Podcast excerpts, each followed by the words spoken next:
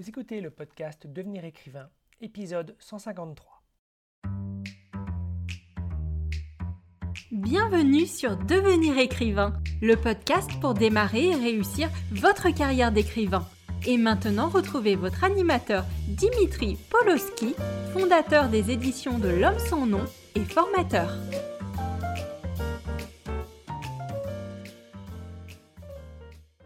Bonjour et bienvenue dans ce nouvel épisode du podcast Devenir écrivain. Pour celles et ceux qui ne me connaîtraient pas encore, je suis Dimitri Pavlovski, créateur des éditions de L'Homme sans nom et cofondateur de l'ICAR, l'Institut des carrières littéraires. Pour celles et ceux qui suivent assidûment notre podcast, euh, vous savez que je m'occupe généralement de vous proposer des chroniques littéraires axées autour de conseils d'écriture, et c'est bien en cela que va consister ce nouvel épisode. Pour les nouveaux et les nouvelles arrivants et arrivantes, un petit rappel de ce en quoi consiste ce format. Tout simplement, je prends un roman et je vous en parle sous deux angles. À la fois un angle de présentation entremêlé d'une pointe de critique littéraire, et à la fois sous un angle où je m'attarde beaucoup plus autour de quelques points bien spécifiques qui vont être intéressants pour vous sous un prisme d'auteur ou d'autrice. Jusqu'à présent, j'ai pu aborder un polar, un roman de fantasy et deux textes de littérature générale. Pour ce nouveau podcast, je vais revenir à la littérature de genre, avec un texte qui est considéré comme un petit classique dans son domaine, et surtout qui a donné lieu à la naissance d'une licence exploitée à l'extrême, j'aurais même tendance à dire essorée à l'extrême. Nous allons donc aujourd'hui nous plonger dans l'univers trouble et troublant de Clive Barker avec Hellraiser, dont le titre original The Hellbound Heart peut être grosso modo traduit en Le cœur damné. Clive Barker est un artiste extrêmement complet. C'est un écrivain donc de romans et de nouvelles, mais c'est également un artiste peintre. Il a ainsi notamment réalisé les peintures qui ont accompagné sa série de romans euh, young adulte jeunesse Abarat. Il est auteur et scénariste de théâtre, mais également scénariste de cinéma. On peut d'ailleurs noter que nombre de ses œuvres, que ce soit des romans ou des nouvelles, ont été adaptées, même si elles ont assez régulièrement peiné à capter véritablement l'essence de l'univers de Barker. Et ce n'est pas tout, car euh, Barker est également créateur de jeux, vidéo et réalisateur de films, même si c'est un réalisateur somme toute maudit. Passé ainsi le succès de l'adaptation d'Hellraiser, qu'il avait tenu à réaliser lui-même pour pouvoir retranscrire son univers comme il le souhaitait, et dont l'imagerie tellement puissante a lancé une série de suites aux qualités qu'on va pouvoir considérer comme étant régulièrement discutables, ces autres tentatives derrière la caméra ont souvent été extrêmement compliquées, avec des résultats rarement à la hauteur des attentes, notamment à cause de difficultés de production régulièrement récurrentes sur ces projets. Même s'il faut évidemment reconnaître que l'univers assez particulier de Barker n'est pas évident à représenter de manière directe ou frontale d'un point de vue audiovisuel, et on peut comprendre les difficultés qu'on puisse se présenter. Néanmoins, euh, on peut également parler du légendaire montage complet de Cabal, qui fait encore rêver euh, bien des amateurs de cette œuvre qui bousculait les rôles entre monstres et humains. Bon, de fait, je pourrais parler pendant des heures de la carrière euh, de Clive Barker euh, et des adaptations cinéma autour de son œuvre. Également de l'homme qui est derrière, qui est un, artiste extrêmement complet, un personnage extrêmement intéressant et complexe. Mais je vais tâcher de limiter mes apartés au maximum pour me concentrer sur ce roman court qu'est Hellraiser. Hellraiser qui est ressorti il y a environ un an dans une très belle édition illustrée chez Brajlon, accompagnée de ce qu'on pourrait appeler une vraie fausse suite intitulée Les Évangiles écarlates, texte qui met en scène différents personnages iconiques de Clive Barker, notamment Pinhead et Harry Damour, qu'on a pu découvrir euh, dans différentes de ses nouvelles, et également dans une adaptation euh, cinéma euh, réalisée par Barker lui-même, dont le titre français est Le Maître des Illusions. Donc, Hellraiser, ça parle de quoi? En substance, ça va parler d'une boîte, la boîte de l'homme marchand. Une boîte qui est capable euh, d'accéder en substance à une dimension de sensation supérieure. Du moins, c'est ce qu'elle va vendre. Et Frank, un homme qui a un petit peu tout vécu, tout expérimenté dans sa, vie, va chercher à vivre ces expériences supérieures. Avant de se rendre compte à ses dépens que les créatures à qui la boîte donne accès à notre monde ont une vision des sensations extrêmes extrêmement particulières. Les Cénobites, des créatures à l'imagerie SM extrême, membres de l'ordre de l'entaille, envisagent en substance la douleur comme un accès à des sensations supérieures, d'une manière qui ne peut que dépasser l'entendement humain, même d'un personnage aussi extrême que peut l'être Frank. Frank va passer quelques années dans un endroit un peu indéfini, il va être complètement lié au délicieux supplice des Cénobites, on peut vraiment dire lié de manière euh, au sens premier du terme, euh, avec toutes les imageries de chaînes qui peuvent euh, accompagner l'univers d'Hellraiser. Et donc on se retrouve quelques années plus tard et on suit le frère de Frank, Rory, qui vient s'installer dans une nouvelle maison avec sa femme Julia. Une suite de circonstances que je ne vais pas vous dévoiler ici, sinon vous n'auriez plus de grandes découvertes à faire dans le roman, va mener au fait que Frank se retrouve dans une situation où il a une possibilité pour se régénérer et réintégrer la réalité et ainsi fuir sa situation et fuir les Cénobites. Mais il y a évidemment une condition pour cela, il faut qu'il s'abreuve de l'énergie vitale, de chair et de sang de victimes humaines. Et ces victimes humaines, ça va être Julia qui va les lui amener. En effet, quelque temps avant son mariage avec Rory, elle a vécu une passion enflammée avec Frank. Et elle rêve de le retrouver pour fuir avec lui et échapper euh, à la vie un peu euh, pâle et euh, sans rebondissement qu'elle vit aux côtés de Rory, un homme qu'elle trouve vraiment au final fadasse.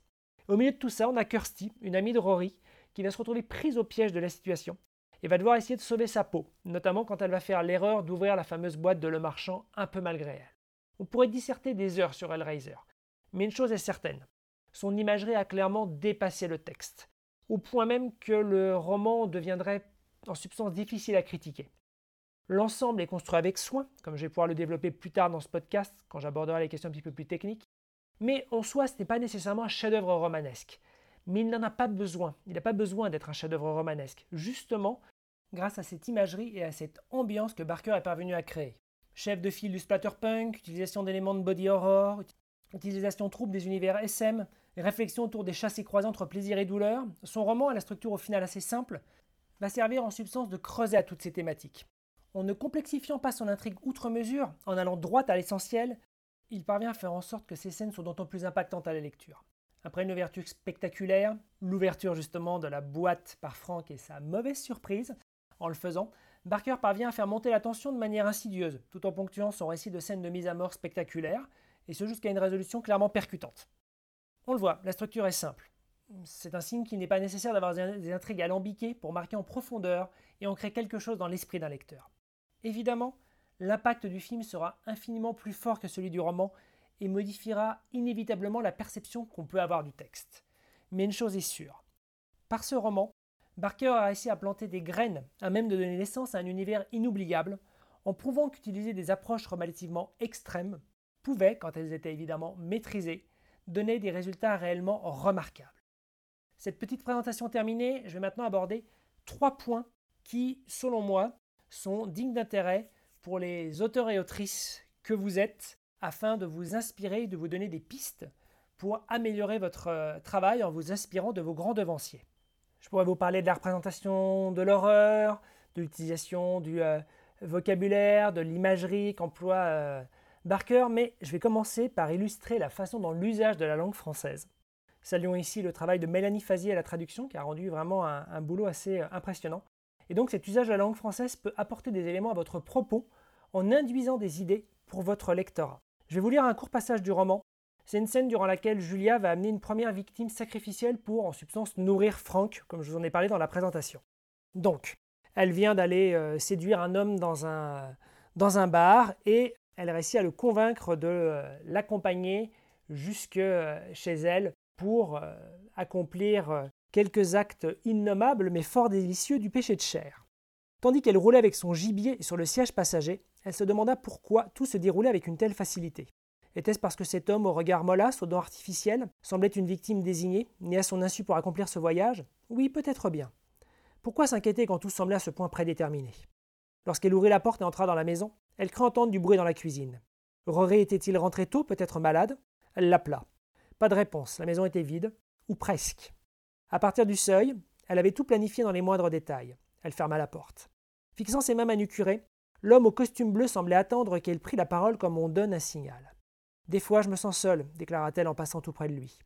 Elle avait trouvé cette phrase au lit la nuit précédente. Il hocha la tête pour toute réponse, affichant une expression de peur et d'étonnement mêlés. De toute évidence, il ne croyait pas à sa chance. Voulez un autre verre? lui demanda-t-elle. Vous préférez qu'on monte directement? Il hocha de nouveau la tête. Je crois que j'ai déjà assez bu. Alors on monte. Il décrivit un geste indécis dans ses directions, comme s'il comptait l'embrasser. Mais elle ne voulait pas de cette parade de séduction. Esquivant ce contact, elle avança jusqu'au pied de l'escalier. Je passe la première, dit-elle. Il suivit docilement. Lui lança un coup d'œil depuis le haut des marches. Elle le surprit à éponger la sueur de son menton au moyen d'un mouchoir. Elle attendit qu'il la rattrapât, puis le mena jusqu'à l'entrée de la chambre humide. La porte était entrebâillée. Suivez-moi, dit-elle. Il obéit. Une fois à l'intérieur, il lui fallut quelques instants pour s'accoutumer à la pénombre, et plus encore pour formuler cette constatation. Il n'y a pas de lit. Elle ferma et alluma la lumière. Elle avait accroché au dos de la porte une vieille veste appartenant à Rory. Dans la poche, elle avait laissé le couteau. Il répéta Pas de lit. Le sol ne vous plaît pas, répliqua-t-elle. Le sol Retirez votre veste, vous avez chaud, et ainsi de suite. On voit, on est sur une écriture qui est assez directe, très efficace. Euh, un gros travail sur, euh, l'ambiance, l'atmosphère, la, précision, phrase courte, et ainsi de suite. Mais le point sur lequel je voulais attirer votre attention était la simple phrase Dans la poche, elle avait laissé le couteau. Normalement, un élément grammatical en français est indéfini jusqu'à ce qu'il soit défini. Il est généralement indéfini à sa première apparition. Je vais prendre un exemple tout simple pour vous illustrer le concept. Prenons l'exemple, donc, un homme était posté au coin de la rue. Si à l'occurrence suivante du personnage, la fois suivante dans euh, durant laquelle le personnage va apparaître dans la scène, on réemploie un homme, on va inévitablement penser qu'il s'agit d'un nouveau personnage. Celui-ci étant apparu dans la scène, il est donc devenu défini, et à partir de là, les occurrences suivantes le qualifieront non plus un homme, mais l'homme. Si l'on fait fi de la répétition inélégante dans l'exemple que je vais vous donner, on dira ainsi Un homme était posté au coin de la rue, l'homme était grand et tenait une mallette. Dans l'extrait que je viens de vous lire, la chose importante est de voir que, alors qu'il s'agit de sa première apparition dans la scène, on a le couteau et non pas un couteau. D'un point de vue de linguistique pur et dur, c'est clairement discutable, car l'objet n'a pas été défini initialement et préalablement, mais l'impact dans la narration et l'information qui va être transmise au lectorat est indéniable. En employant un article défini, l'auteur en substance ancre l'existence de l'objet comme quelque chose d'indéniable, et d'une importance centrale pour le personnage qu'on suit dans la scène, ici Julia. Le simple fait de mettre un article défini permet de faire comprendre l'importance que l'objet a aux yeux de Julia, qu'il est l'objet de ce qu'elle doit accomplir, mais qu'il est aussi la cause de sa tension, en ce qu'il est probablement la chose la plus importante dans la scène pour elle à ce moment. On voit donc tout simplement avec juste un, un usage lié à la grammaire française et au fait de définir ou de ne pas définir un objet, on peut avoir quelque chose qui va créer du sens à la lecture et qui va créer du sens de manière induite et souvent que le lectorat ne va pas analyser clairement, qu'il va juste ressentir. Le second point un peu théorique que je voulais aborder, c'est qu'Hellraiser est une novella. Une novella, c'est un roman court, à mi-chemin entre la nouvelle et le roman. Il y a différentes estimations de taille pour les novellas, mais grosso modo, on tourne autour de 20 à 35 000 mots dans cet exercice, 40 000 mots semblant être la fourchette plutôt haute. C'est un exercice romanesque clairement différent du roman, mais qu'il ne faut pas négliger pour autant. Écrire des pavés n'est pas l'unique voie pour un romancier ou une romancière. S'il n'y a évidemment pas de règle absolue en dehors de la question de longueur du texte pour écrire une novella, on voit bien dans Hellraiser qu'il y a une réflexion à avoir autour des travaux que je vais appeler des travaux d'unité, un peu comme au théâtre. Unité de lieu, de temps, de personnage ou encore de thématique. Et avec Hellraiser, on voit que Barker a vraiment voulu insister sur ces idées d'unité on a essentiellement un lieu, la maison dans laquelle va se passer l'action, un temps, les quelques jours des événements entre l'arrivée de Rory et Julia dans la maison jusqu'à la résolution du récit, des personnages en nombre très resserré, en substance on en a quatre principaux, Rory, Julia, Kirsty et Frank, on peut même quasiment considérer que Rory est un personnage secondaire, et une idée centrale qui est construite autour de deux axes entremêlés. D'un côté, la volonté de Frank de revenir à la vie en s'échappant des tourments des Cénobites et la façon dont Julia va tout faire pour l'y aider, et de l'autre, totalement euh, entrecroisé et enchâssé avec ce euh, premier objectif narratif, le rôle de Kirsty, qui va devoir faire face à cette situation menaçante pour elle et réussir à s'en tirer. Et c'est autour de ces éléments extrêmement contenus, extrêmement resserrés, que Barker va construire son histoire. En substance, il ne s'écarte jamais de ces éléments. Et quand il construit quelque chose d'externe à eux, c'est toujours de manière extrêmement reliée un flashback qui va parler du passé de Julia et Frank de manière extrêmement courte, extrêmement resserrée, et qui va être uniquement là pour pouvoir faire avancer l'intrigue. C'est parce qu'il y a eu cette relation entre eux que Julia est maintenant prête à tout pour aider Frank. Des personnages secondaires que Barker développe juste ce qu'il faut pour leur donner un peu d'épaisseur, mais qui ne servent que de victimes en substance à la régénération de Franck lorsque Julia va les ramener au final dans le cadre d'unité de lieu qu'est la maison. Les Cénobites vont être vus de leur côté autant comme des personnages que comme une idée, un concept. Il ne faut pas oublier d'ailleurs que c'est le film et non pas le roman qui a créé tout le culte autour du personnage de Pinhead. Il semblerait d'ailleurs que Barker avait initialement en tête d'utiliser pour des suites potentielles le personnage de Julia en tant qu'antagoniste.